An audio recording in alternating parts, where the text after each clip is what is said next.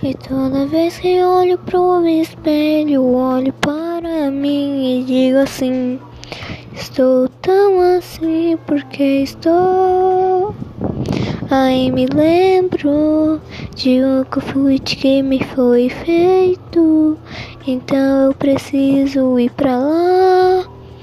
Só que eu com medo estou, pois não conheço.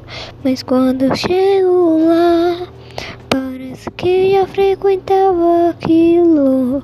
Pois era igreja, era uma benção. E não há nada que possa me tirar.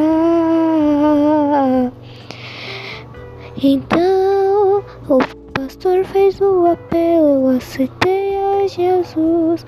Desde então minha vida começou de novo.